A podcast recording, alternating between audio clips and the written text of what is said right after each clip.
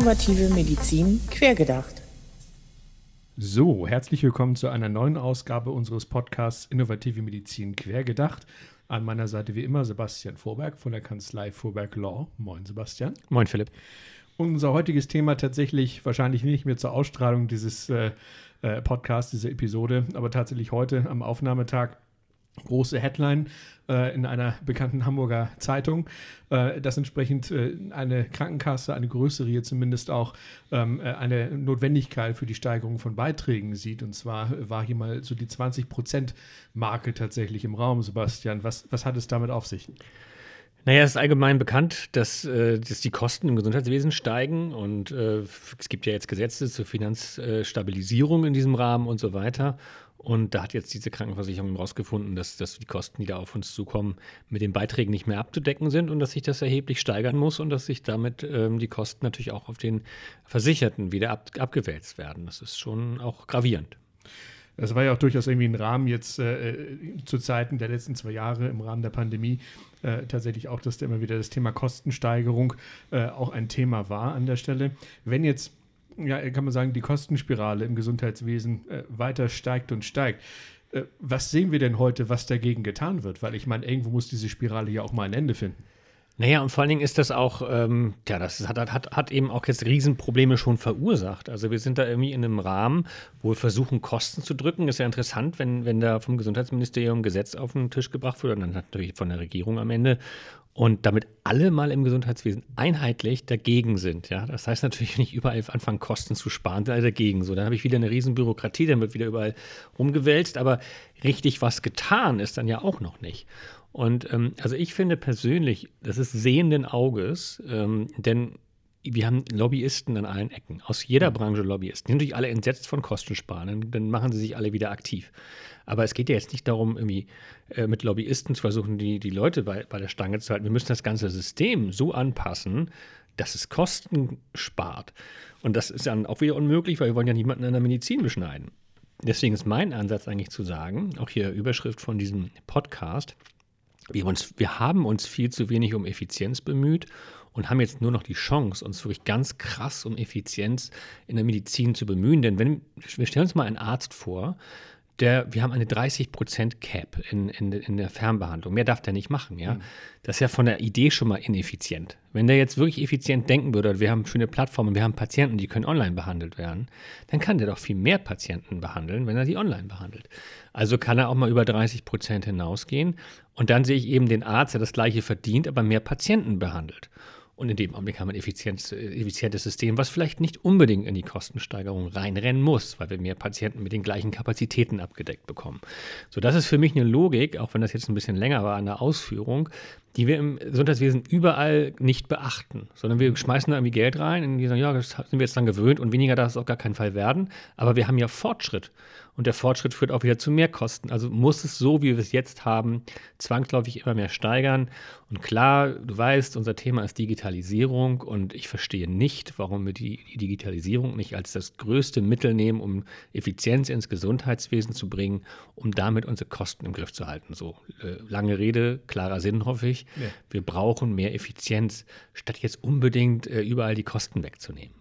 Ja, vor allem, wenn man äh, sich den Gesetzesentwurf anschaut, da steht ja gerade nicht Effektivierung des Gesundheitswesens bzw. Kostensenkung, sondern erstmal nur Stabilisierung. Ne? Was bedeutet in dem Rahmen Stabilisierung? Das sehe ich äh, tatsächlich genauso wie du, dass es hier nicht darum geht, äh, neue Strukturen aufzubauen oder auch ja, was man sagen kann, gerade im Bereich Fernbehandlung, den du eben angesprochen hast, auch bestehende Strukturen schlicht zu nutzen. Ja. Ich meine, wenn man sich mal umschaut, ich weiß nicht, wie es bei dir aussieht, äh, aber äh, bei den äh, so, wenigen Ärzten, beziehungsweise eine Handvoll Ärzten, mit denen man in seinem Leben mal so Kontakt hat, gibt es bei mir zumindest nur einen, der überhaupt in dieser Corona-Zeit mal auf diesen Zug der Fernbehandlung aufgesprungen ist. Ne? Ja, wir Deutschen sind ja die einzigen, wo die Fernbehandlung wieder rückgängig ist. Also wir haben das kurz gemacht und jetzt ist man, glaube ich, ganz froh, dass die Pandemie vorbei ist, können wir wieder alles machen, was wir vorher gemacht haben. Und man merkt so aus allen Ecken, das spürt man ja auch richtig, so richtig viel gelernt haben wir jetzt auch nicht. Und die Bewegung von wegen, ja, jetzt müssen wir eigentlich alle Hurra schreien, weil jetzt müssen wir eigentlich digitale Methoden überall haben, äh, ist ja auch nicht eingetreten. Selbst der digitale Impfpass ist jetzt wirklich nur Insel, Inselimpfpass. Da haben wir also keine weiteren Möglichkeiten und auch nicht genutzt. Ja. Also deswegen, ich glaube, das ist auch vor allem auch richtig krass, ähm, wie ich schon gesagt habe, sehenden Auges. Und wenn wir, natürlich werden wir uns das nicht leisten können in Deutschland. Aber es gibt keinen, der jetzt sagt, na gut, dann muss ich mich jetzt ein bisschen anstrengen oder man muss auch mal investieren. Ne? Man muss auch in Effizienz investieren. Also würde ich fast sagen, ja, wir müssen jetzt eigentlich fast mehr investieren, als dass wir, als dass wir sparen, mhm. um es wirklich schnell hinzukriegen. Aber nur in die Richtung, dass danach auch ein ganz klar effizienterer Prozess am, am, am Start ist. Ne? Äh, und das äh, hört ja sozusagen dann nicht nur bei der Fernbehandlung auf, sondern geht ja über die ganze Infrastruktur, Stichwort elektronische Patientenakte, EPA, entsprechend dann weiter. Ich meine, wie lange diskutieren wir schon über den Zustand der Telematik-Infrastruktur? Ich komme mir jetzt schon vor wie bei der Muppet Show da oben, die beiden, die immer auf, ihrem, auf ihrer Loge sitzen und darunter meckern. Ne? Also so, so ja. könnte ich mich jetzt auch wirklich dahinstellen und sagen, ey, ja, genau, also was für ein, was für ein Quatsch, diese EPA und alles, das kostet so viel Geld und man kann echt nur da oben sitzen und sagen, hey, guck mal, das hat schon wieder nicht funktioniert. Und, aha, guck mal, da habt ihr jahrelang Gematik gemacht, jetzt macht ihr ein bisschen EPA über die Krankenkassen, funktioniert auch nicht.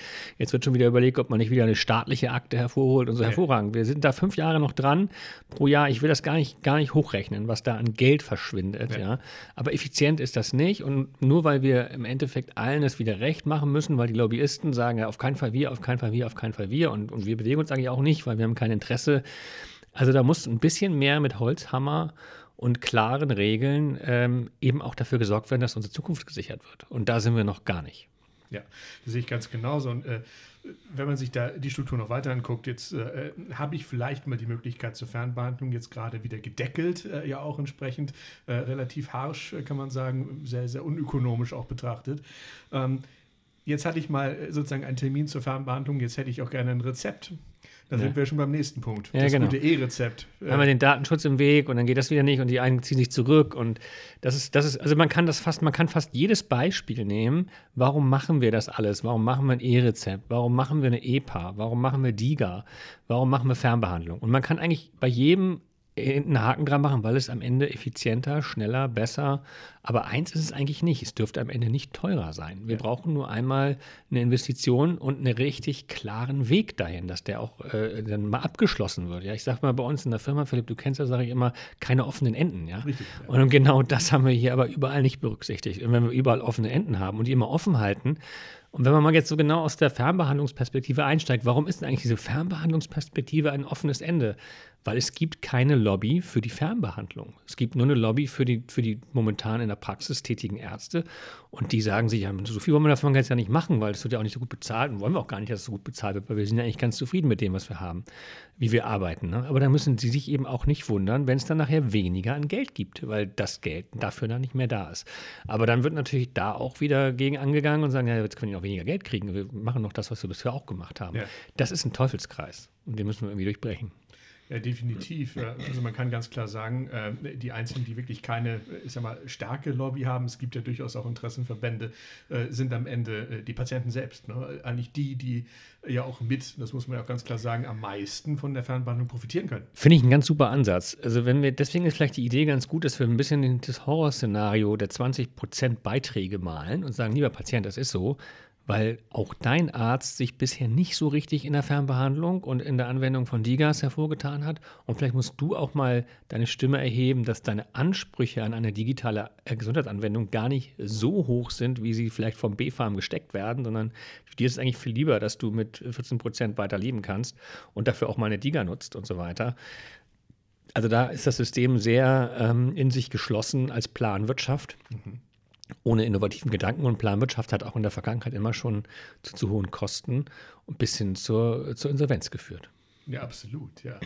Und äh, wenn man jetzt mal den Blick ein bisschen über den deutschen Tellerrand hinaus ähm, auf Europa richtet, ähm, ist dann tatsächlich auch die, der Hoffnungsträger schlechthin, zumindest kriegt man das in Gesprächen immer wieder äh, ganz gut mit, dieser European Health Data Space, wo man sagen kann, okay, ja, der hat ja auch entsprechend den Patienten sehr stark im Fokus. Der Patient soll auch immer auf seine eigenen Daten zugreifen können, ähm, was auch mir tatsächlich bei diesem Health Data Space jetzt nicht abschließend äh, abschließend klar ist, ist am Ende, wie die Struktur aber insgesamt dadurch verbessert werden kann. Ne? Ich meine, wir haben auf europäischer Ebene auch große Cloud-Projekte, wenn wir das Thema Datenschutz nochmal angehen, äh, Stichwort Gaia X, was jetzt irgendwie gefühlt zum dritten Mal neu gelauncht worden ist und immer noch nicht erfolgreich war.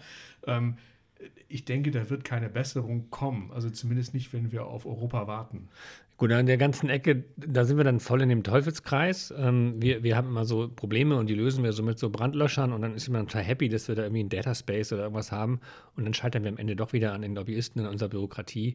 Da muss man schon mal richtig, richtig grundlegend, du weißt, ich habe immer gerne mal den Begriff auch mal Great Reset genannt. Mhm. Mir reicht es ja schon, wenn die klaren Probleme, die man logisch erkennen kann, so auch gesehen werden und dass wir wissen, wir müssen unsere Kosten, die wir haben, nicht dadurch in den Griff kriegen, dass wir dem Hausarzt und dem Kinderarzt die letzten 20.000 Euro wegnehmen, die er vielleicht zum Leben braucht, sondern dass wir mal anfangen, effizient Medizin zu betreiben. Und ja. davon sind wir weit weg. Und dass dazu die Planwirtschaft, die wir heute haben und die wir, ich sage mal, ich sage mal, Bismarck hat das Pferd erfunden, wir sind heute beim Auto. Ja. ja?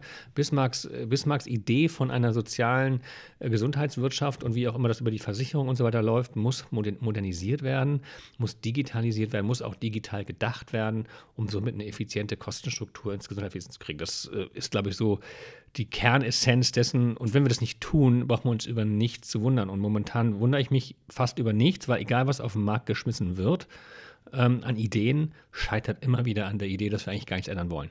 Ja, ganz genau. Und ich meine, das knüpft auch ein Stück weit an die letzte Podcast-Episode von uns äh, tatsächlich an, wo wir über leitliniengestützte ähm, äh, Behandlung äh, gesprochen haben, auch über Qualitätssicherung sozusagen der ärztlichen Behandlung.